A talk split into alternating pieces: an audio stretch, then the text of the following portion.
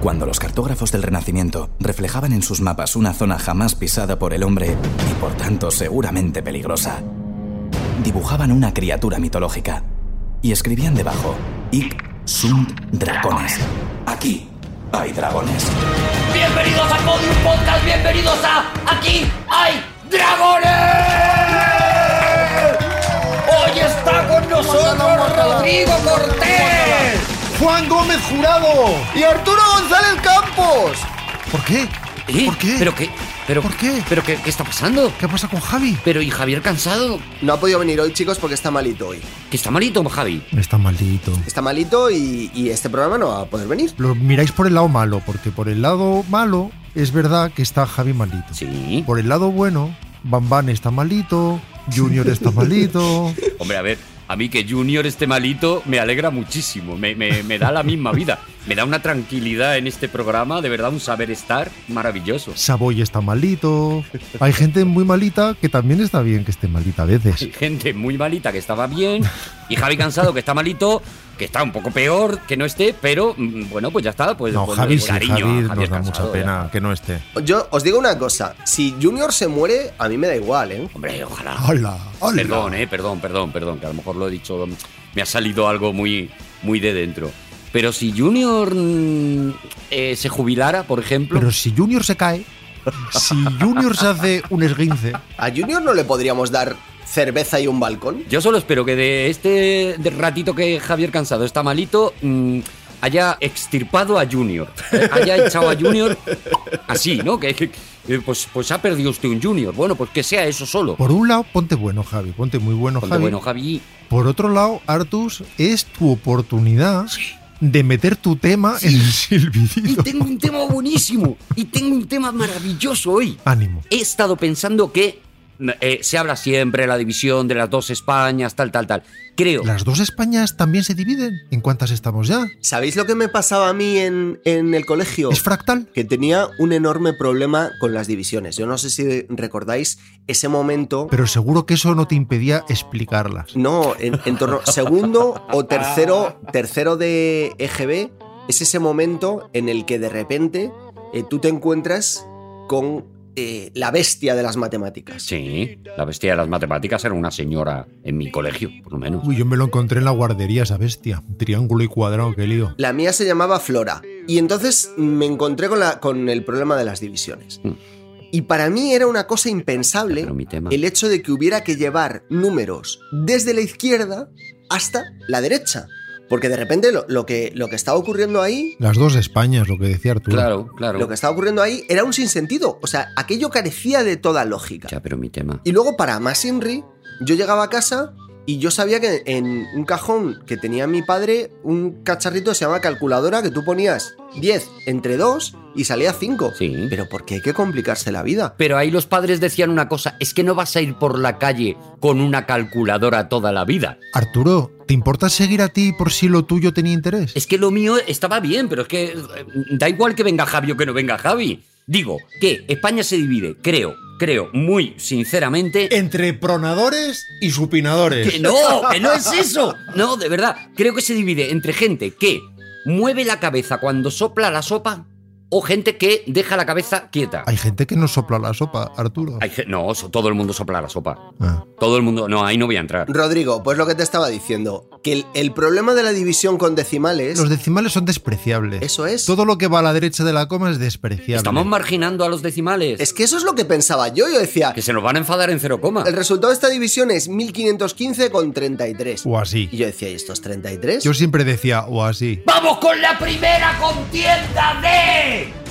Piedra, papel o tijera! En este caso es una contienda un poquito pobre porque solamente se enfrentan Rodrigo Cortés y Juan Gómez Jurado. Atención, porque Rodrigo Cortés pone unas tajantes tijeras. Unas tijeras, Mis tijeras. enfadadas. Mis tijeras, mis tijerazas. Unas tijeras Son muy de adulto, afiladas, Son ¿eh? de adulto. Son aceraditas, ¿eh? Me, me están dando miedo. Las he sacado de la caja de la costura de mi madre. Mientras Juan Gómez Jurado, con una sonrisita de, de estoy siendo travieso, hace eh, como caricias con la mano, como acariciando un perro, para acabar en una piedra que aniquila, perdóname, eh, Rodrigo Cortés, tus tijeras, que que las podrías utilizar, por ejemplo, para el tema capilar. Ojo, que podía haber sacado la cinta de medir, pero no, he sacado las tijeras, ojo, ¿eh? Has sacado las tijeras porque cada uno al final muestra sus carencias en, esta, en este juego. Tenía que haber envuelto la piedra con la cinta métrica. Con la cinta de medir, claro. La cinta de medir era mi gran enemigo cuando yo era niño porque... Pero no era la matemática. No, el- mi segundo gran enemigo. Ah. Porque, aquello no, porque aquello no subía, macho. Y salía el lado de las pulgadas y decías, ¿y esto qué es? Pero esto es que está tan separado todo, pero qué números más bajos. Porque mido tampoco. Juan Gómez Jurado, ¿de qué vienes a hablarnos hoy? Hoy vamos a hablar de arte. pintor nacido en mi tierra, con el pincel extranjero. Ole, qué arte, mi Juan. Ole, ole, ole, mi Juan. Adelante. Bueno, Adelante, bonito.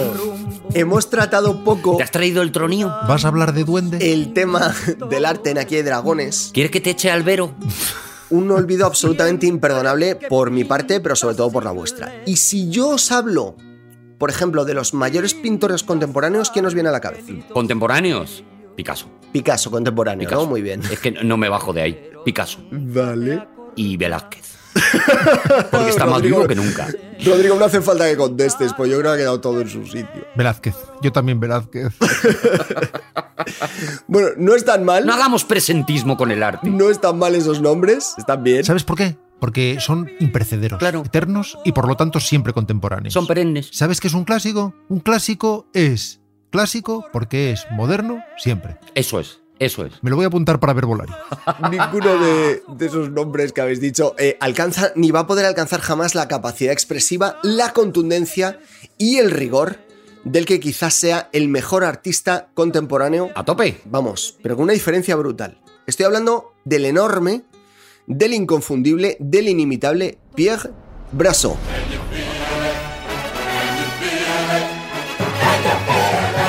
Gotemburgo, 1964. ¿Y eso es contemporáneo?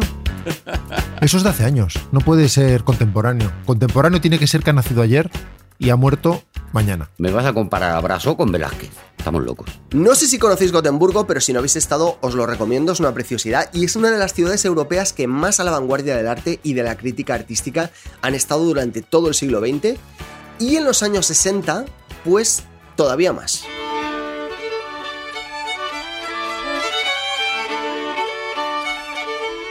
Qué bien que pongas polcas, Juan. Qué olvidada está la polca en los programas de radio españoles. ¿eh? Qué- y qué labor tan bonita. Qué poco caso se le hace a la polca, no como en los 60 que tal vez fue el momento de máxima eclosión de la polca. Sí, sí, sí, lo que se llama la época de la polca. La edad de la polca. Los años de la polca. La edad de oro de la polca. En febrero de 1964, como os estaba diciendo antes de que me interrumpierais groseramente, en Gotemburgo se organizaba una exposición realmente especial en la Galería Cristinae, que es una de las más famosas del mundo. ¿Era solo Cristinae o era Cristina Cristinae? No, era Cristinae. ¿Era declinada? No, No. eh, es es súper recta. Vale. O sea, el, el solado lo han echado súper bien. Pues no te pares, Juan, sigue, sigue. Encuentro de grandes aficionados al mundo del arte, de todo pelaje. No cierres chistes o por lo menos no los selles para que no se pueda entrar. Vale, Juan, adelante. Desde los grandes millonarios, por ejemplo, que están a la caza de una nueva pieza para invertir, o los mejores críticos de toda Suecia y parte del extranjero, todos se dan cita ese día en la Galería Cristina.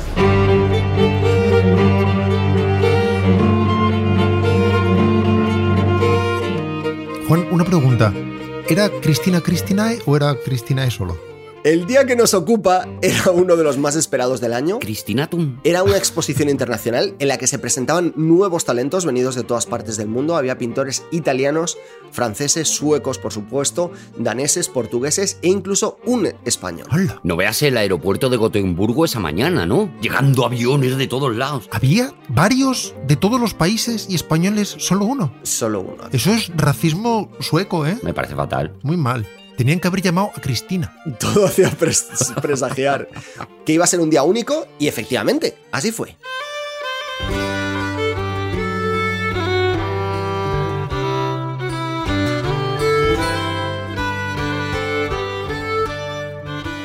A mí me gustan bastante los valses, pero vamos, necesito una polca. Este vals quiere ser polka y no puede. Tiene trazas de polka. Es el típico 3x4 apolcado.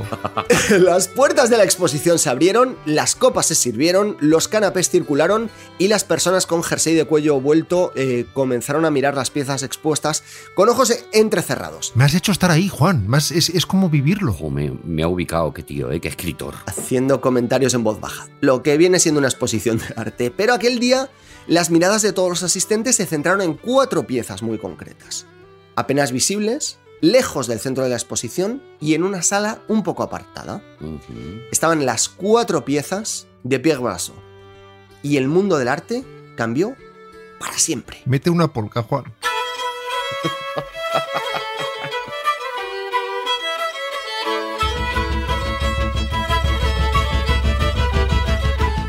Los asistentes no paraban de hablar de los cuatro cuadros y de su misterioso autor, Pierre Brassot. Por cierto, os acabo de pasar uno que podéis ver, aquí el, el primero, el primero de ellos. Lo estoy viendo, efectivamente. Yo tengo al repartidor en la puerta. Un momentito, que voy a por el brazo. Yo lo estoy viendo y me voy a reservar la opinión a que tú cuentes algo, Juan.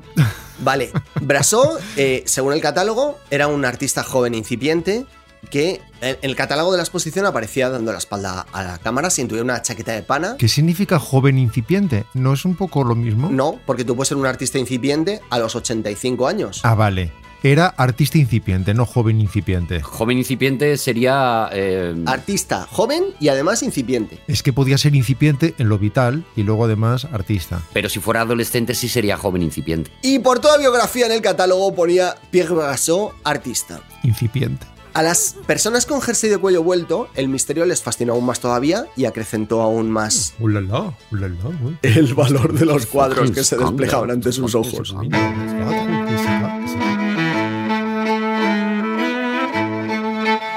Se disuelven los corrillos, se digieren las copas y los canapés, los críticos y los periodistas regresan a sus casas y al día siguiente las reseñas que toman por asalto el mundo del arte. Pierre Brassot estaba en todos los titulares y me gustaría, si es posible, Arturo, Mm, que me leyeras en voz alta alguna de las reseñas que se hicieron al día siguiente. Mientras que la mayoría de piezas de la exposición eran pesadas, la obra de Brassot no. Pierre Brassot pinta con trazos potentes bajo una determinación muy clara. Sus pinceladas se tuercen con una meticulosidad furiosa. Pierre es un artista cuyas piezas se llevan a cabo con la delicadeza de una bailarina de ballet. ¡Qué Maravilla, Brassot, como lo petó. Qué bien, aunando la danza y el arte plástico, Y la polca. con su puntito de vals. Esa crítica la firmaba uno de los más reconocidos críticos del arte europeos, Rolf Anderberg, del Göteborg Posten, que era amigo personal, por cierto, de Salvador Dalí y en cuya finca de Cadaqués pasaba habitualmente varias temporadas. A mí me gusta mucho la canción de Cada que es que me ves cruzo la pared. A mí me parece una obra maestra de Dalí. Si yo llego a hacer ese chiste, en fin, Pues haberlo hecho, Juan, haberlo hecho, Haberlo hecho haberte atrevido, y te habríamos aplaudido. haber tenido la osadía de hacer el chiste y de haber puesto tu prestigio en juego con un chiste así. Hay que tener mucha valentía. mi prestigio del humor está más bien... Ahora que se te ocurra hacerlo a ti, verás lo que te digo. Venga, Juan, que te enganchas cada que es que hablamos. Adelante. Vamos a leer otra de las críticas, Arturo, por favor. Que lea una Javi. No tengo palabras para describir la profunda impresión que los cuadros de Brassot han causado en mi alma. Un trazo rasgado, enérgico, sin duda la obra de alguien a mitad de camino, entre el más potente raciocinio y la honestidad desgarrada. Me ha llegado hondísimo. ¿Verdad? Es que tengo una voz alucinante. Prácticamente veo las pinceladas que para mí asemejan los pasos de una bailarina de ballet. Te llega, te llega. Para mí es un, es un incipiente. Esto lo firmaba Ole Orensson, ¡Ole! ¡Ole, ole! Era escandinavo andaluz. Lo firmaba Ole Orensson, eh, que es el corresponsal de Le Figaro en, en Suecia, en el artículo en el que cubría la exposición. Podría seguir durante un rato, pero todas las críticas de ese día fueron muy parecidas. Todas menos una. Round like a circle in a spiral, like a wheel within a wheel, never ending or beginning on a never spinning reel. Me encantaría llamarme Ole. Es que me he equivocado con el nombre clarísimamente. Pues póntelo, póntelo, ponte con ello. Me- me- a partir de ahora me podéis llamar Ole González Campos. Es que veis, es que ya da alegría. Ya, ya da alegría. ¡Ole Cortés! Vale, yo estoy mirando las críticas estas que he leído. Estoy mirando el cuadro. Sigo reservando mi opinión del cuadro. Pero voy a hacer un spoiler. para mí esas críticas serían de otro cuadro. Vale. Para mí serían exageradas. Estarían un puntito pasadas. Serían críticas muy bien puestas en un jardín de infancia, tal vez exageradas para una galería escandinavo-andaluza. Bueno, es vuestra opinión. Es tu palabra contra la mía, Juan. Vuestra palabra contra la de Rolf Vanderberg o Ole Orensun. ¡Ole! Pero para gustos los colores. Y, y- y es verdad, porque no todo el mundo eh, fue capaz de reconocer la genialidad de Pierre Brasson en un primer momento, ni de mm, lo que iba a ll- a llegar a ocurrir con ese hombre. Eh, Magnus Bersson, por ejemplo, un crítico menor, no muy reconocido por el mundillo del arte, ¿Cuánto media? ¿Cuánto calculas? Hombre, si se llama Magnum, ¿cómo va a ser menor? ¿Cómo va a ser Magnum y menor? opinaba como vosotros, no comulgaba con la deslumbrante obra de Brasson. Ahora me apetece más llamarme Magnum González Campos que Olé González Campos. Pues hay que elegir. Los críticos tienen nombres muy guay. Hay un momento en la vida, Arturo, en que hay que elegir. Mira, Magnum Olé. O Magnus u Ole. Magnus Bersson, ese día de la exposición, remó contra corriente, agarró su copa, le dio un trago, la estampó contra el suelo Toma. y gritó para todo aquel que quisiera escucharle. Ahora me recogéis esto. Y gritó para todo aquel que quisiera escucharle. ¡Solo un mono podría haber hecho esto! ¿Y sabéis qué? Que tenía razón. Ole. Bravo, bravo. Ole ¿qué me Magnus. dice? Ole Magnus. ¿Qué me dice? Alfredson, Magnus- Nils Olgerson. Magnus lo- le pilló. Selma Lagerlo. Todo había sido una gigantesca mentira, un camelo, un tongazo. Alex Axelson, aquí todos los nombres molan, ¿eh? La verdad. Ya ves. Alex Axelson es un periodista de un diario local, el Gotter Gottbors Tinningen, no lo he dicho bien, pero da igual. Estaba convencido de que ni uno solo de los críticos del arte que conocía era capaz de encontrarse el culo con las dos manos y una linterna. Es que la linterna para encontrarse el culo, perdóname, no sirve para Claro, nada. es Es, que no te está completamente ayudando. ineficiente. No sirve para nada. Haría falta dos manos, una linterna y un espejo. Si no hay espejo, la linterna es inútil. Salvo que hay una persona que te enchufe la linterna al culo, pero es que si no. Creo que casi todos, cito textualmente a, a Alex, creo que casi todos lo único que hacen es alabar lo que no entienden, lo que les parece complejo y echan por tierra lo sencillo y luminoso. Y presentó como ejemplo el cuadro hecho delicadísimamente por un caballo. Y creo que no sabrían distinguir un cuadro de verdad de uno pintado por un mono. Ya. Y así fue. Pierre Brasson nunca existió. Era un chimpancé del zoo de Gotemburgo al que Alex había suministrado con ayuda de su cuidador pinceles y pinturas. Y al cabo de unos pocos días, pues, el chimpancé, que, que se llamaba Peter, era capaz de pintar más o menos bien formas sencillas y a partir de ahí le dejaron libertad y unos cuantos lienzos. Y los mejores cuadros los cogieron y los llevaron a la exposición. Y por supuesto, el resto es historia.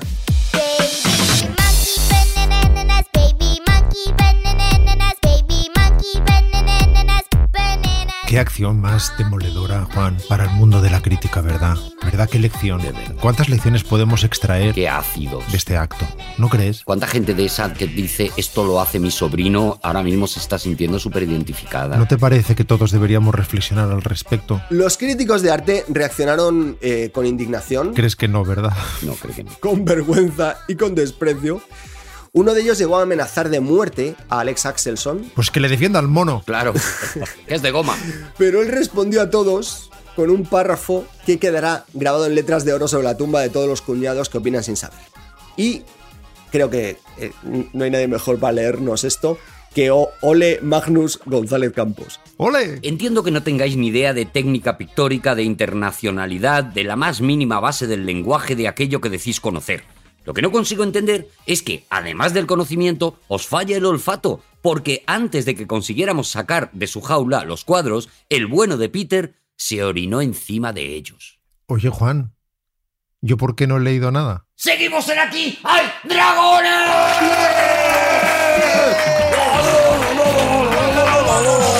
¡Guácala, guácala! Yo es que hago de Javi. Digo guácala, guácala porque echo mucho de menos a Javi. Es que echamos muchísimo de menos a Javi. Yo echo más de menos a Guácala. Javi que todos vosotros juntos. Ponte bueno, Javi. Tú sí, eh, Juan, porque te iba a decir cariño. Fíjate si, si ya estoy tierno contigo, Juan. Vuelve, Javi. Javi, te necesitamos. Como no está Javi, por ejemplo, nos perdemos una de las contiendas, claro, porque Nos perdemos las trampas, ahora va todo mucho más rápido. Claro, ahora, ahora mismo sería tu tema. Habíamos previsto hacer pregúntale a Rodrigo, pero tú me has dicho que a lo mejor tenías tema. Vamos a hacer Eje- una t- cosa. Tengo un lío. Vamos a hacer una cosa. Sí. Organiza esto, eh, Rodrigo, como siempre. eh, Rodrigo, Sí, por favor. Por favor, Rodrigo, por favor, explícale al director del programa cómo tenemos que actuar. Gracias. Vale, hoy tocaba el pregúntale a mí, Sí, pero pregúntale a mí. primero, yo tenía ganitas de hacer un poco de sección después de los tres programas de Williams excelentes, excelentes. Excelente, pero es verdad que mm, se ha echado de menos una sección de Rodrigo, las cosas como son. No, porque me dejaste jugar y entonces yo me sentí muy bien. Sentí que también podía darle patadas a la pelota. Y te lo agradezco muchísimo. Vale. Pero creo que podría ser interesante que hicieras sección y que el pregúntale a que te tocaba a ti la semana que viene, Sí. lo hagamos hoy. Hoy te preguntamos a ti. Hacemos pregúntale a Arturo aquí. Claro, porque como la gente ya ha mandado sus preguntas, porque ya las pedimos, porque las pedimos con antelación, para poder hacer una selección concienzuda y asegurarnos de que las respuestas son nutritivas. Hombre, por supuesto. Y que no se queda nadie sin responder, también te digo. Eso es. Queremos que con las respuestas el mundo sea mejor y no peor. como ganchito, como gancho, como, como clickbait de este programa estamos ofreciendo. No está Javi y encima le hacemos una entrevista a Arturo.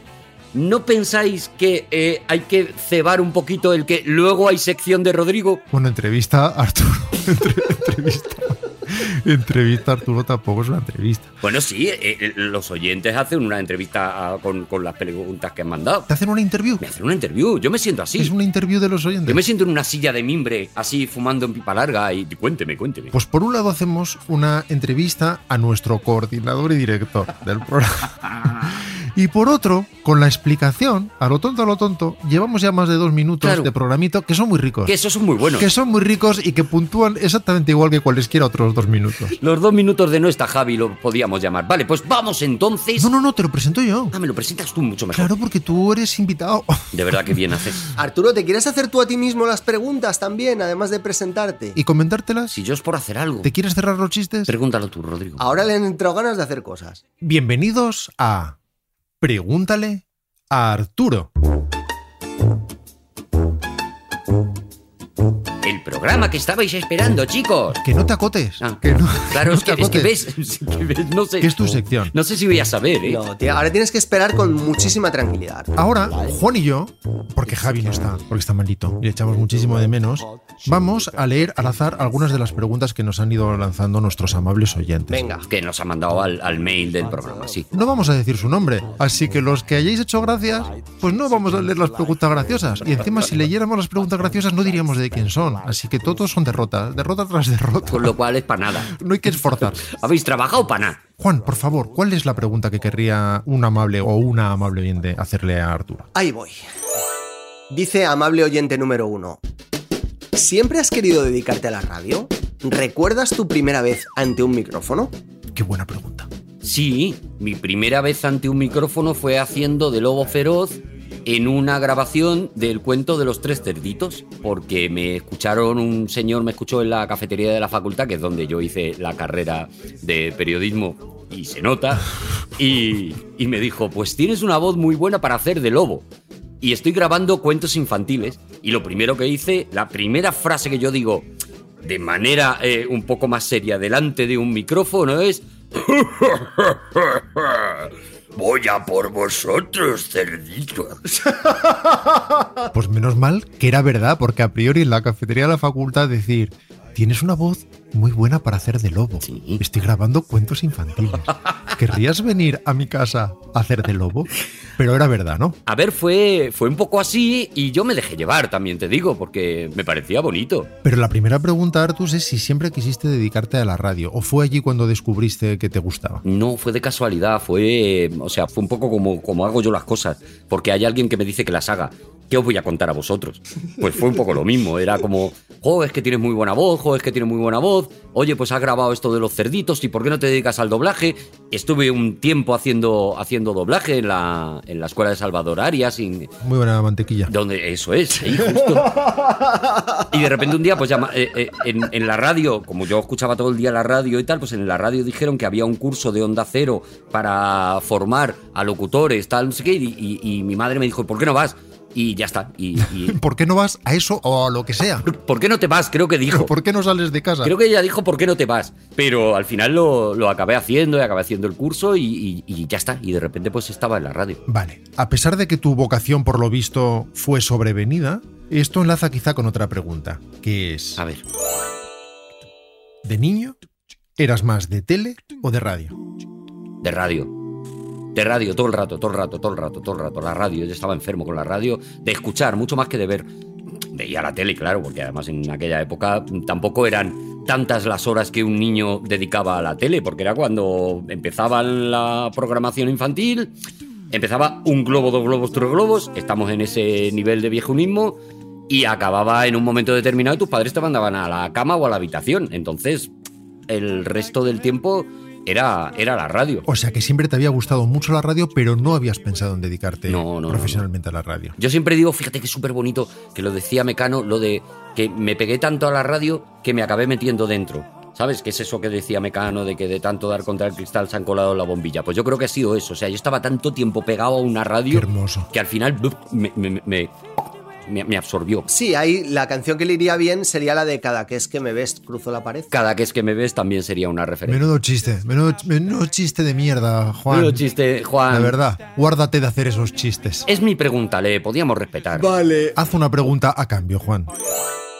¿Has sido guionista, dice amable oyente número 3? Ah. ¿Has sido guionista del Club de la Comedia, programa pionero del stand-up en España y también has trabajado tu propio material como cómico en escena? ¿Qué prefieres, escribir o actuar sobre un escenario? Qué maravilla, eso es. Hay que elegir, ¿eh? Mm. A ti no te dijeron nunca, Juan, ¿qué prefieres, Juan? ¿Leer o escribir tus propias... No, no te... Esas cosas de qué prefieres, teatro o cine? Lo respondo muy habitualmente eso. ¿Y, y sabes responder? Sí, claro. Yo le... Pero no te escaques, Arturo. Que aquí las entrevistas te las hacen los amables oyentes a ti, Ya, no ya, tú a ya. Juan. Ya, ya, ya, ya, para. Le digo a la persona que levante las manos, que se mire los dedos y luego que me responda cuál de esos dedos se puede cortar que no le duela. Qué bonita respuesta. Qué bien, ¿eh? Para que vuelva por otra. Sería un poco eso, es que cada cosa es completamente diferente. De hecho, son verbos distintos. Claro, de hecho, es un acto que haces para algo que va a ocurrir en el futuro y el presente es subirte a un escenario o abrir un micrófono con vosotros y hacer un todopoderosos. O sea, no tiene absolutamente nada que ver, no hay, no hay posibilidad de que prefieras una cosa u otra. Es... Pero yo, tal y como lo entiendo, no lo sé, es. Una cosa es escribir para otro cómico, y entonces tú ves cómo se desarrolla tu material, y otra cosa es hacerlo tú mismo. Ya, para- Es decir, ¿te gusta escribir para otro director o te gusta ser guionista-director de tu propia película? No, no, no, yo prefiero escribir para los otros. Escribo mejor para los otros que para mí. ¿Ves cómo había respuesta? Sí, es verdad, es verdad. ¿Ves? Pero porque tú me lo has puesto. ¡Toma! Te has precipitado. Pero Rodrigo, porque tú me lo has explicado bien. Me lo has explicado bien, mejor que el oyente, las cosas como son. Menos mal que no hemos dicho el nombre del oyente porque lo estaríamos avergonzando ahora mismo. Me sorprende que están haciendo preguntas muy guay, muy, muy serias. Me sorprende muchísimo. Es que están muy seleccionaditas. Por- es ah, que, claro, eso es lo que que los imagino, claro. oyentes, ojo. Me gusta mucho escribir para otros porque me mola muchísimo cuando de repente hay una mm, sensación así secreta de placer oculto cuando tú has pensado un chiste y de repente ves a alguien así gordo, importante, hacerlo, ya sea en la tele o en el teatro o tal. Un teatro entero muerto de risa y tú eres un señor en una butaca que está así escondido diciendo, pues se me ha ocurrido a mí. Es, es muy guay. Qué bonito, Arturo. Pero claro, también es muy guay decir tú los tuyos y que la gente haga guau, guau, guau, guau. Qué generosidad, de verdad. Juá, juá, juá, juá, es como se ríe la gente en tus, la gente en, en tus el- actuaciones. En mis monólogos, guau, guau, guau, guau. Nunca se ha subido de ahí. Adelante, Juan. Siguiente pregunta. ¿No te da un poco de rabia que tus compañeros sean famosos de verdad por haber hecho cosas y tú por ser amigo suyo? ¿Estás seguro que es de un amable oyente esa pregunta, Juan? A mí no me suena haber leído esa pregunta, Juan. Sí, sí, ha entrado, ha entrado. Está aquí en a- ¿No será el arroba amable oyente Juan el que ha colocado la pregunta? Juan. Firma J. Punto.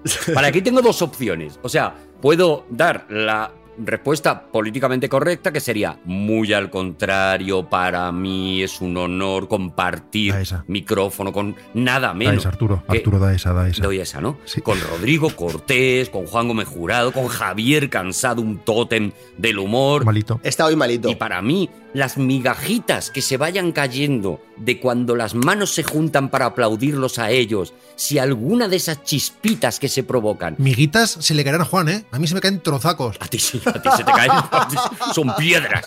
Pues con eso, con eso yo me alimento. Cuando, cuando pasa eso, yo saco un poco la lengüecita y recojo en la punta de la lengua un poquito, un poquito de fama y con eso yo me voy alimentando. Vale, ¿y la otra respuesta cuál es? Ahora la sincera, Arturo. Me jode la misma vida. Siguiente pregunta. Recomiéndame un libro divertido, Mm. un tebeo divertido, Uf. una película divertida, Uf. una canción divertida. Tiempo. Vale, todo divertido, ¿no? Sí, empezamos por el libro, Arturo. Vale, un libro divertido. mm, Es que siempre digo el mismo, pero es que, me- es, que, es que es mi libro favorito, mi libro de cabecera. En cuanto a concepto de comedia, La Conjura de los Necios, para mí es eh, eh, llevar la cabeza a un, a un lugar que es la esencia de la comedia, llevar la cabeza a un lugar donde. Ignatius Rili. Eso es, Ignatius Really. J. Donde no va a ir tu cabeza de manera sola. Es que os estáis comiendo la J y es súper importante en J. este Rey, libro sí. el middle name. De hecho, lo ha- Ignatius Farray lo ha contado muchas veces, como ese es el libro que le condiciona hasta el punto de coger el nombre del protagonista. Y es, bueno, es una maravilla por lo que te digo, porque si, si tienes que aprender a llevar la cabeza a la comedia, este señor, John Kennedy Toole, te coge de la manita y te lleva a un sitio tan absolutamente eh, extremo que precisamente te enseña eso, ¿no? A mirar la vida desde otro punto de vista que es en sí la esencia de la comedia. Me he liado, pero es que es un libro que me encanta. Maravilloso. Cu- lo- Luego, ¿qué más? Un tebeo divertido. Un te veo divertido. D-Mouse, D-Mouse. Hombre con mouse, te hartas de reír. Hay un te veo, claro, tenía que pensarlo, pero más que un te veo, ¿puedo decir un personaje que me vuelve loco? Venga. Qué excitadito se te nota contestando, se te ve tan en tu salsa, estoy tan feliz viéndote. ¿Os dais cuenta que doy como saltitos Estás en la dando silla? como botecitos en la silla. Doy como botecitos en la silla porque me, me emociona mucho, porque nunca nadie me pregunta nada. Puedo decir un personaje que me hace muchísima gracia por el concepto, volvemos a lo mismo, porque alguien se ha ido a un sitio muy lejano para crearlo. Spider-Ham es el cerdo que es la réplica de Spider-Man. Qué risa. Y es un cerdo que se llama Peter Porker, que es que ya me vuelve loco el- el- la idea de, de vamos a hacer un cerdo para poder llamarlo Peter Porker, y que los ojos y los agujeros de la nariz se le mueven exactamente igual. No sé por qué, pero me hace muchísima gracia eso. Me están entrando muchísimas ganas de descubrir ese tebeo. Una película divertida. La vida de Brian, es que vaya, vaya a querer los clásicos, pero es que no, no- la vida de Brian aterriza como puedas. Es que no hay nada más gracioso. Sí, es que- es lo más gracioso. no hay nada más gracioso que la vida de Brian, que, que los Monty Python en general. y una canción divertida. Esta parece difícil, pero ojo, que Arturo escucha muchos grupos cómicos. Sí. Dila del huevo, dila del huevo. ¿La del huevo? Dila del huevo. La de... ¿Me persigue un huevo frito? Sí, por favor. Es que es muy graciosa, me persigue un huevo frito. Es que me persigue un huevo frito es de las cosas más graciosas que yo he escuchado en mi vida. Vamos a ponerlo. Iba por la carretera de Valencia a Pantequera. A las dos de la mañana todavía sin cenar. Mi barriga se quejaba y las piernas me temblaban del hambre que yo tenía empecé a alucinar. Me persiguen huevos fritos con patata y con ajito, con el centro amarillito y una viena para mojar. Me persiguen huevos fritos con el borde doradito. Fíjate que yo creí que ibas a decir algo de Lelutier o algo así, pero no, no, no. Te has ido a, Me persigue un a la huevo elevación. frito. Pero fijaos cómo he empezado con... Te has ido a lo sublime. eh, la conjura de los necios y, eh, y ha acabado en Peter Porker. O sea, está, está en mi cabeza. Y me persigue un huevo frito porque tiene hambre. Ese señor tiene hambre y no hay nada abierto. Yo me acuerdo de cuando codirigías la parroquia, que esta canción la La poníais pongo mucho, ¿no? Mucho porque es que es maravillosa. Es que da un buen rollo tremendo. Adelante, Juan. ¿A qué cómicos admiras? Y algún cómico. Estás muy jodida, ¿eh? Vale. Si no quieres, no contestes. Porque eh, aquí es incisivo oyente número 2. Ajá. ¿Algún cómico respetado al que tú no acabes de encontrarle el punto? Vale, eh, ¿a qué cómicos admiro? Larry David, por encima de todo, en la vida. Ricky Gervais, Larry David y Seinfeld, claro, Jerry Seinfeld. Por encima de todo, en la vida del, del mundo. Es que por encima de todo ya has puesto a tres, ya no acaba de ser la expresión correcta. No, no, no. El segundo sería Ricky Gervais y el tercero, sin duda ninguna, y me da igual lo que piense la gente, pero es la verdad, Javier Cansado. Ya está. Toma ya. Cómicos a los que no respeto. ¿Qué tienes que decir, Javi? Has puesto a Javi en el bronce en el que yo coloco a Rodrigo. Eso es. Para mí, los demás están un poquito por encima. ¿Veis cómo no está mal? ¿Veis cómo no está mal? ¿Ves cómo está bien? Era un buen puesto. De todas maneras, antes de que digas el cómico al que no respetas, Sí. voy a recordarte que nadie te ha dicho que digas a ningún cómico al que no respetes. ¿Cómo que no? Yo creo que la pregunta está formulada con exquisita delicadeza. Lo que te ha dicho es, algún cómico al que se le respeta, Ah, que tú no acabas de encontrar el punto. Que es una forma muy bonita de decir, no se trata de un cómico malo o alguien que no. No, esa gente que suele gustar en general, pero que por lo que sea, a ti no acaba de... Es un no eres tú, soy yo, cariño. Ya, claro, como todo en el humor. Es que por eso no es mensurable, porque las cosas del humor pues son como, como eso, como los sabores de, de las comidas. El hecho de que a ti no te guste algo no va en detrimento de nada, simplemente es que una cosa que os va a sonar, una frase que, que he dicho yo muchísimas veces, es que no se relaciona contigo de una manera eh, orgánica. No se comunica conmigo a un determinado nivel, es lo que estabas intentando decir. Eso, la frase de Rodrigo, pero que yo la he dicho muchísimas veces también porque se la copié. Yo se lo voy a copiar a Juan porque esa es una frase de- de Juan. ¿Esa es de Juan? Esa es una frase de Juan imitando a alguien, pero está bien. Es una, es una- Rodrigo, es una ¿quieres que buena busque frase. el fragmento de Todopoderosos Ah, Pues en sí. el que sales diciéndolo? Pues sí, Pues búscalo. pues sí quiero. Pues búscalo, Juan. Quiero. Ya tienes trabajo, Juan. Pero busca ahora. voy. Quiero parar el programa y que no lo reanudemos hasta que no encuentres tres ejemplos de eso. ¿A ti te gusta la peli, Rodrigo? La peli no tiene mucho que ver conmigo, no, no es una peli en la que vibre eh, con particular afinidad. Arturo, ¿podrías contestar la pregunta de una vez? Pues yo que sé, cómicos que no me. que, que conmigo por lo que sea no. Pues sí, ahí. Eh, Benny Hill. Pues nunca, nunca. Ni en su momento mágico tal. A mí eso de que le diera eh, manotadas al señor Calvo, al viejecito Calvo. No sé si yo me estaba viendo mi futuro, pero a mí no me hacía gracia. Es que tú no entiendes el humor inglés. Debe ser eso.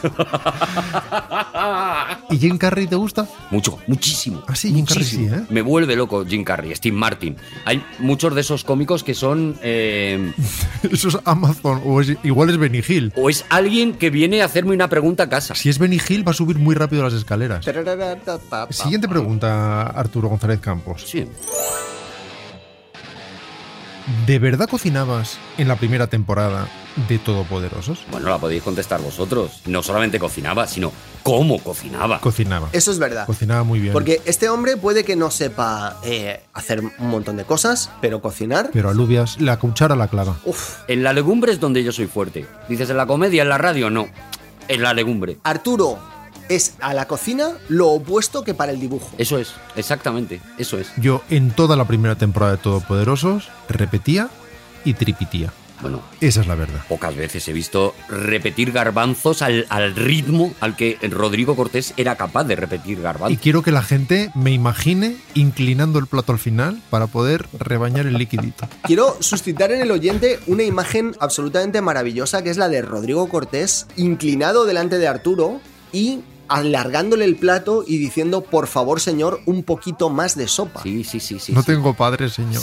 Señor, si usted pudiera, señor. Si me pudiera comprar un periódico, señor. Pues ya está contestado, o sea, cocino maravillosamente Lo bien hacía, y lo efectivamente hacía. empezamos así. Es verdad. Y muchas veces abandonaba el programa para ver cómo iba el chup chup. Esa es la verdad. Porque siempre he pensado, algo tendré que hacer para justificar que estoy haciendo a- a- este programa. Adelante, Juan Gómez Jurado.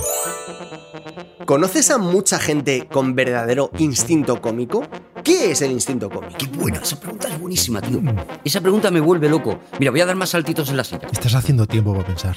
Lo noto. Conozco un montón de gente, a un montón de gente, a mucha gente con instinto cómico porque creo que nos pasa... A ver cómo lo explico. Creo que los que eh, estamos en el universo de la comedia tenemos radar entre nosotros. O sea, tú sabes, hay una cosa que, que dicen los gays, que no sé si es verdad o no, pero que dicen que en un salón con 200 personas entra un gay y enseguida localiza cuántos gays hay allí. Dicen eso. No se puede saber, porque habría que parar la fiesta Claro. y habría que ir preguntando de uno en uno y sacar estadísticas finales. Y páseme su móvil y... Que a lo mejor es una exageración. Por eso digo, pero sí que digo que cuando tú estás con gente, o sea, cuando tú te encuentras con gente que tiene sentido cómico, lo sabes a los dos segundos. En la primera frase tú sabes ya que esa persona tiene esa... Un poco lo que decíamos antes, esa mirada, esa manera de mirar el mundo. y con un toma y daca de, de respuesta a pregunta, lo sabes. Y dices, vale, este tío está en el rollo o no está en el rollo. Es, este tío entiende o no entiende. Tú enseguida ves, dice, ¿este tiene gracia o no? Es civil. Este es un civil. Claro, claro, claro. Pero más que gracia es, tiene sentido cómico, que es, por eso me interesaba tanto la pregunta. Mm. Porque hay gente que no necesariamente tiene gracia, conozco algunos, que no necesariamente tienen gracia, pero sí son capaces de percibir la gracia. O sea, reciben la gracia. Interesante matiz, Arturo. Se les cae la gracia encima. Digamos que es una cuestión de mirada, Eso es una es- cuestión de perspectiva. es una perspectiva. Yo, si, si no os parece mal en, e- en esta pregunta, pues me voy a abstener. Pues nos parece bien, nos parece tirando a bien, Juan. No sé cómo has percibido cuando he dicho hay gente que no tiene gracia y sin embargo la percibe, eh, Juan. Aprovecha Juan para distraer la atención haciendo otra pregunta, Eso es. formulando otra pregunta. Eso pensaba. vale, esta es muy, muy importante y yo creo que va a ser la última Uh. de las que, va- las que vamos a hacer hoy. Adelante, eh, Juan. ¿De verdad cazas Pokémon? Claro. ¿Cuántas horas dedicas al día a cazar Pokémon? Eso lo puedo responder yo. ¿Y cómo te las apañaste durante el confinamiento? Bueno, durante el confinamiento, Pokémon Go, la empresa Nintendo, lo que sea, eh, eh, facilitó las cosas para que tú pudieras cazar Pokémon desde tu casa y tal, lo cual se agradeció muchísimo. Desde tu casa significa en tu casa. En tu casa, eso es, dentro de tu casa. Es que en tu casa hay Pokémon, tú no lo sabes, Rodrigo. Pero si yo fuera a tu casa y yo eh, enchufara mi teléfono, No lo sabía, pero eso explica muchas cosas. tendrías a lo mejor un Charizard ahora mismo en la espalda. Y eso no lo sabes. Pero tú enchufas el teléfono, no son inalámbricos para que no haya que enchufarlos. Yo lo enchufo hacia tu espalda, por ejemplo, y de repente sale un Charmander. Creo que dices, quieres decir a punto, ¿no? Enchufo, es lo mismo. Y la empresa hace que no se puedan reunir más de cuatro Pokémon, salvo que sean convivientes. Todos los Pokémon ahora te salen con distancia social, claro, por supuesto. No, no, no, eso, eso lo tienen muy mirado. Sí, juego al Pokémon, es que me divierte mucho. Y le echo las horas, pues depende, porque hay días que tienes eh, cosas. Es que no voy a entrar en ese universo, pero tienes cosas de días de la comunidad, que eh, hay Pokémon especiales, o tienes que explotar un huevo. A mí, por ejemplo, explotar huevos es de las cosas que más me, m- loco me vuelve de la vida. Cuando tengo de repente cinco huevos y digo, voy a, es- a la calle a explotar huevos, pues es, al- es algo que me da la misma vida. Pues ha sido una sección magnífica. ¡Seguimos en Aquí hay dragones! Seccionaza, ¿eh? Seccionaza, ¿eh? Impresionante. Para mí la mejor sección de la historia de Dragones, no, no sé. Yo creo que sería muy importante, Arturo, que dejaras de hacer sección de una vez. Llevas un ritmo excelente y yo creo que tienes que acabar como Greta Garbo, en alto. Quieres que lo deje arriba, ¿no? Como, como los conciertos de Rafael. Me, Sí. me voy con el escándalo y, y me voy con la chaquetita colgada de la espalda y me voy. Hay que ¿no? evitar la decadencia a toda costa. Hay que- en eso estoy. Quizás sea demasiado tarde. Vale, pues retomemos entonces la esencia de Aquí hay dragones, retomemos la esencia, aunque hoy no tengamos a Javier cansado, pero el prurito de Aquí hay dra- dragones y vamos con una sección como tienen que ser las secciones. Rodrigo Cortés, ¿de qué vienes a hablarnos hoy? Hoy vamos a hablar de la tragedia de un poeta en dos partes.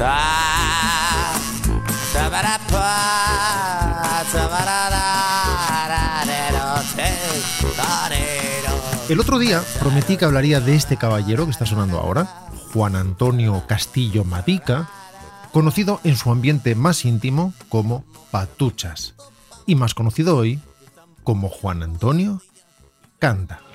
Buenas, buenas. Antes de nada, creo que debo darles una explicación. Me llamo Juan Antonio y a veces canto.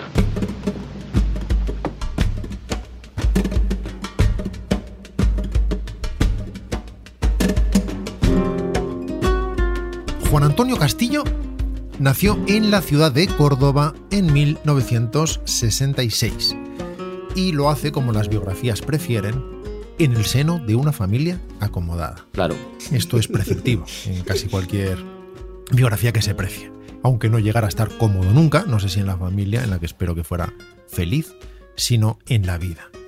Y aunque su carácter era tirando a inconformista y gamberrete, de niño perteneció a un coro de jóvenes cristianos en una célebre iglesia cordobesa.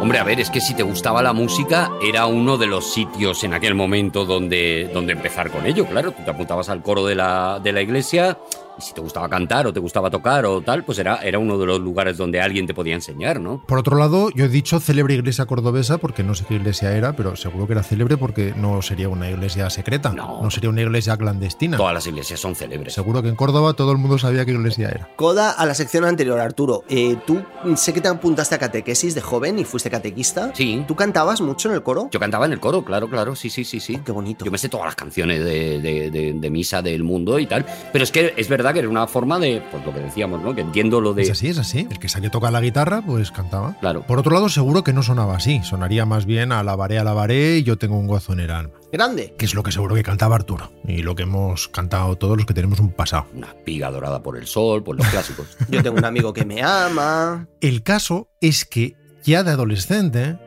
empezó a moverse por el ambiente musical cordobés, que iba más allá del me has mirado a los ojos sonriendo, has dicho mi nombre. Claro. Y en abril de 1986, con 20 añitos, mientras la movida eclosiona en Madrid, forma en Córdoba, junto a varios amigos, el grupo Pabellón Psiquiátrico. Eva se pintaba los ojos con un tenedor. Mientras una araña le tejía el camisón. Una pantera negra en la mano de él. Llena de nombres y palabras como un vagón de tren. Pabellón Psiquiátrico fue una banda de mediano éxito formada por Juan Macopé al saxo, Paco Martín a la guitarra, Fernando Prats al bajo y Fernando Alcántara a la batería y desde luego Patuchas, nuestro Patuchas, como compositor, letrista y vocalista. Pabellón Psiquiátrico da su primer concierto en El Villar, un local de Córdoba. Un local, por tanto, local. Célebre. Y célebre. Si, si llega a ser de aquí, sería además una mítica sala. Hombre, sin duda. O emblemática. Pero como era en Córdoba, pues es un local local. En Córdoba es célebre. Y allí, Paco López, de banda sureña, los anima a presentarse a un concurso, porque el premio es grabar una maqueta. Una litrona, dos litronas, un, dos, tres litronas.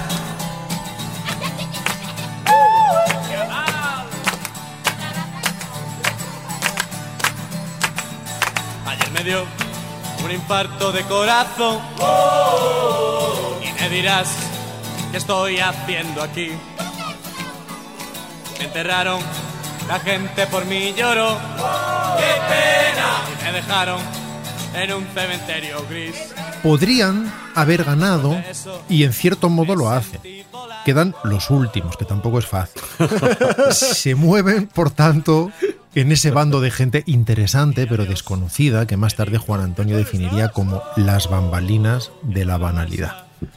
Aún así, graban una maqueta con sus propios medios y buscan y finalmente encuentran discográfica. En este caso, Phono Music.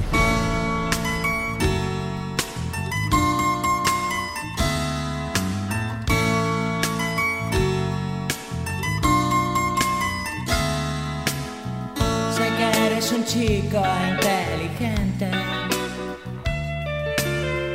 que eres más famoso que el príncipe valiente. Todas las chicas te dicen Vicente. Con tus paridas me pones caliente.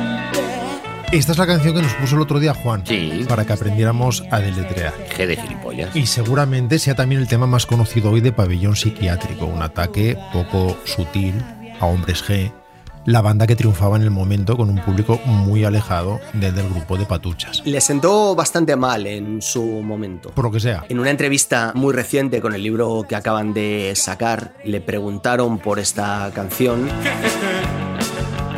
Gene gilipollas.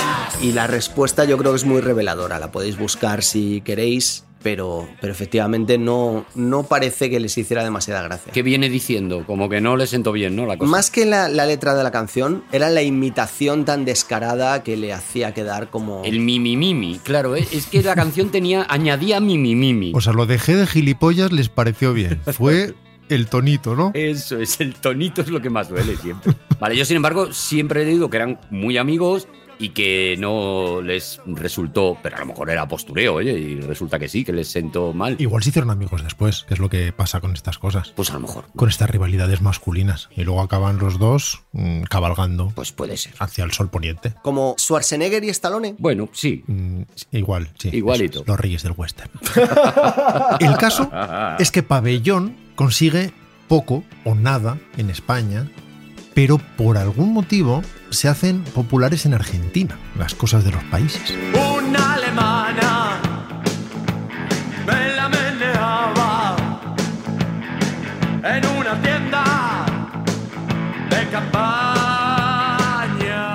Vemos que no es la época más sutil como letrista de Juan Antonio Canta, es una época de gamberreo, de extrema juventud, de provocación muchas veces seguramente, no con las armas más elevadas, pero eso es habitual, habitual por otro lado, no solamente en grandes artistas, sino simplemente propio de la juventud, que es así, es así. Claro, ya está. Empiezas en la locura y luego ya te vas sentando. Sí, es un poco cuando estás en EGB y te gusta decir caca, culo, pedo, pis, ¿no? Por eso no es lo mismo un país sin turismo, no es lo mismo, no, no, no. Sí, eso es incluso previo a la EGB, pero sí, entendemos tus referencias, Juan. Entendemos tu referencia y, y lo lento que han ido las cosas en tu vida, Juan.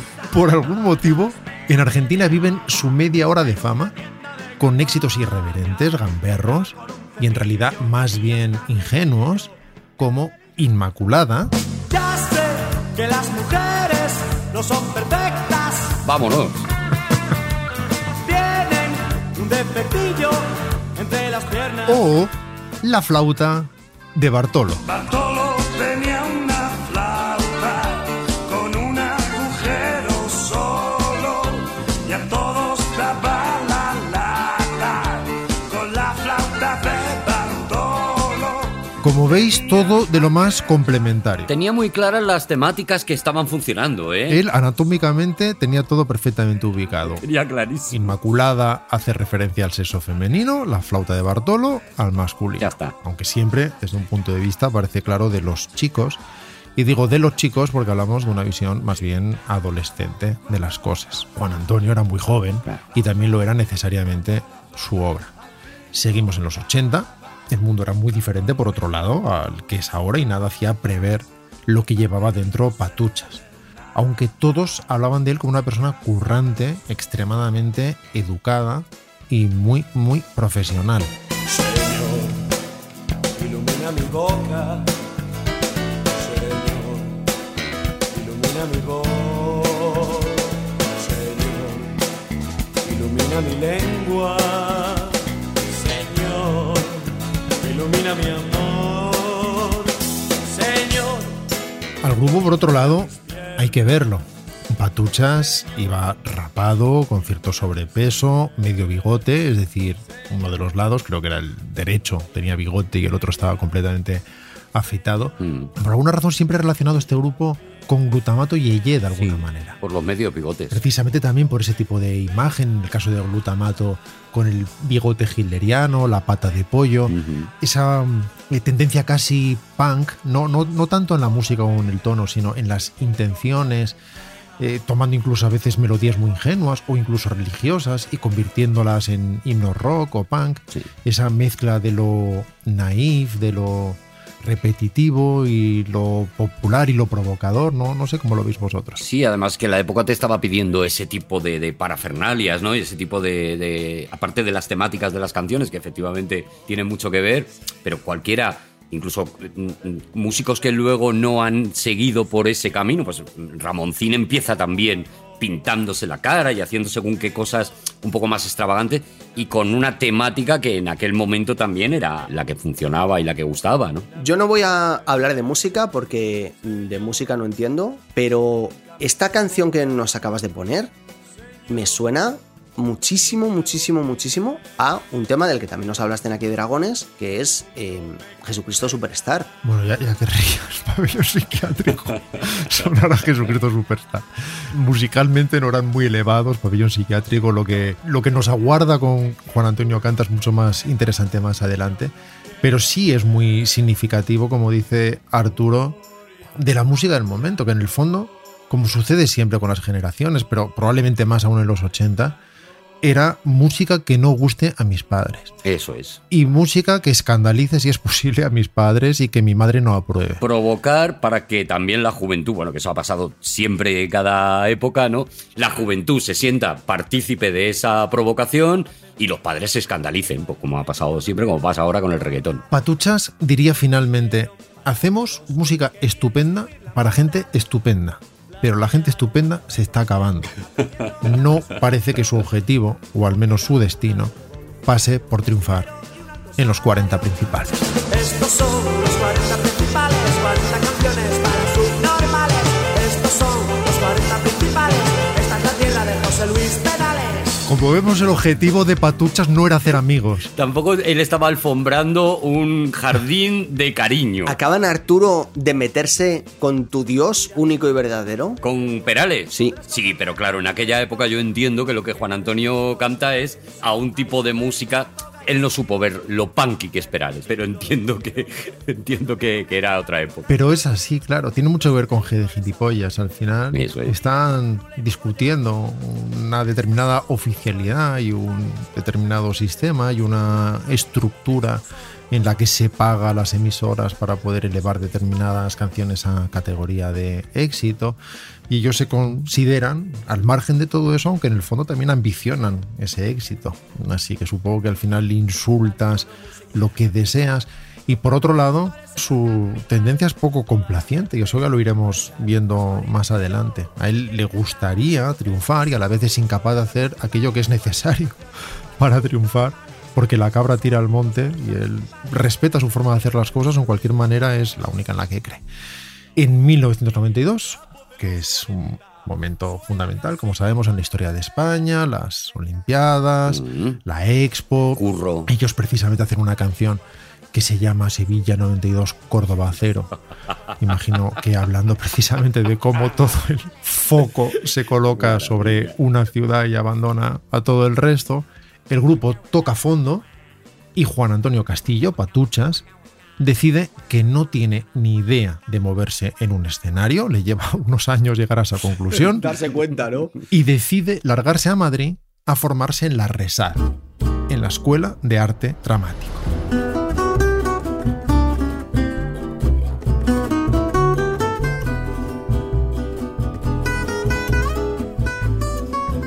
Sus compañeros de promoción hablan de él como de alguien de creatividad exuberante y lógica sorprendente. Es alguien que busca la, la extrema fluidez en sus exposiciones actorales y en sus experimentos constantes, siempre en busca de lo inesperado. Tenía, cuentan sus compañeros, una gran formación, dicen que sabía de literatura, de música, tanto culta como popular, de cómic, de poesía. En realidad, Juan Antonio se revelaría ante todo como poeta, porque su mirada del mundo y del arte y de sí mismo y del absurdo de la existencia y del desamor eran eminentemente poéticas en el sentido más profundo y menos lírico del término.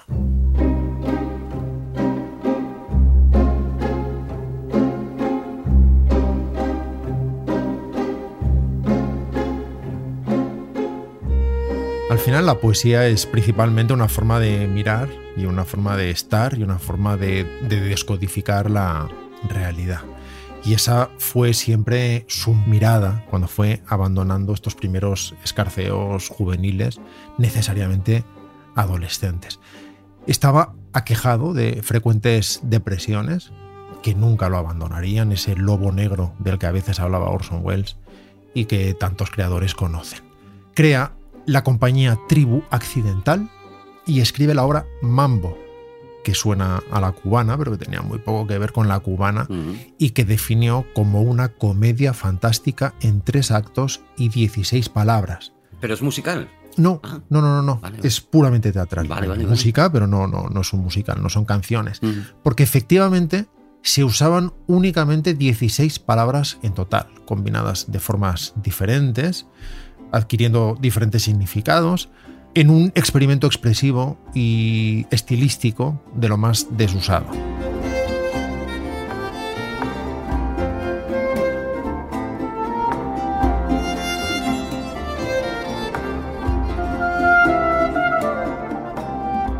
Patuchas quería, como todos, encontrarse de cara, si es posible, a un productor, agente, padrino, todo en uno, que lo sacara de la miseria y lo llevara a la fama. Como Arturo tuvo esa oportunidad en su momento, cuando alguien se le acercó y le dijo, ¿tú podrías poner voz de lobo? De lobo feroz, sí, sí, sí. Exactamente así. La misma historia, exactamente. La vida, sin embargo, como casi siempre, era la vida y se parecía a la vida y no a una película.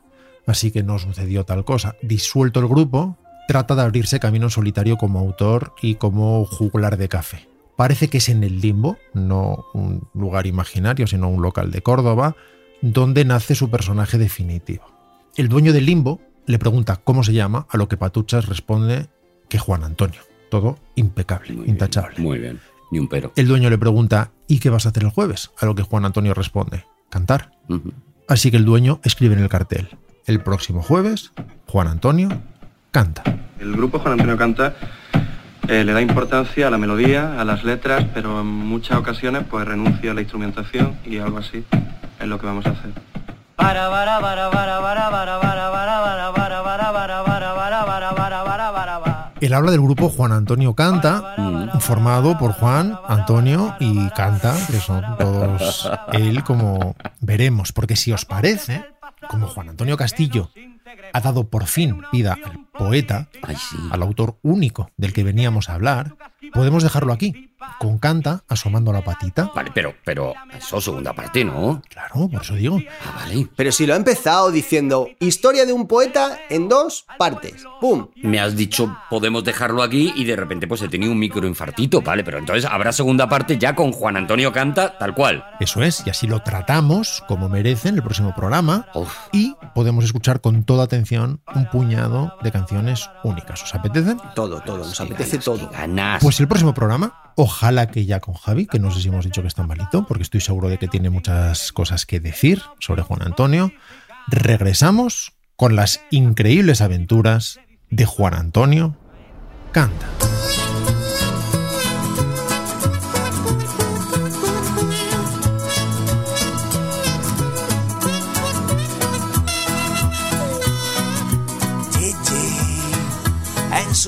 Ha quedado muy bien el programa, muy bien, muy bien, muy bien, pero hay un, hay, hay, eh, yo he notado carencita, yo he notado la carencia, Javier, cansado que nos ha faltado. ¿Sabes qué noto yo, Arturo? ¿Qué, qué? El hueco de la ausencia de Javi en nuestro colchón. Qué bonito, si es que también es un poeta. ¡Nos vamos, señores! Ha estado con nosotros de cualquier manera Javier Cansado, Juan Gómez Jurado, Rodrigo Cortés y Arturo González Campos. Pues. Hasta el próximo programa en Podium Poca. Os queremos muchísimo. Un besito, adiós. Guácala, guácala. Tiri, tiri, tiri, tiri, tiri, tiri, tiri, tiri.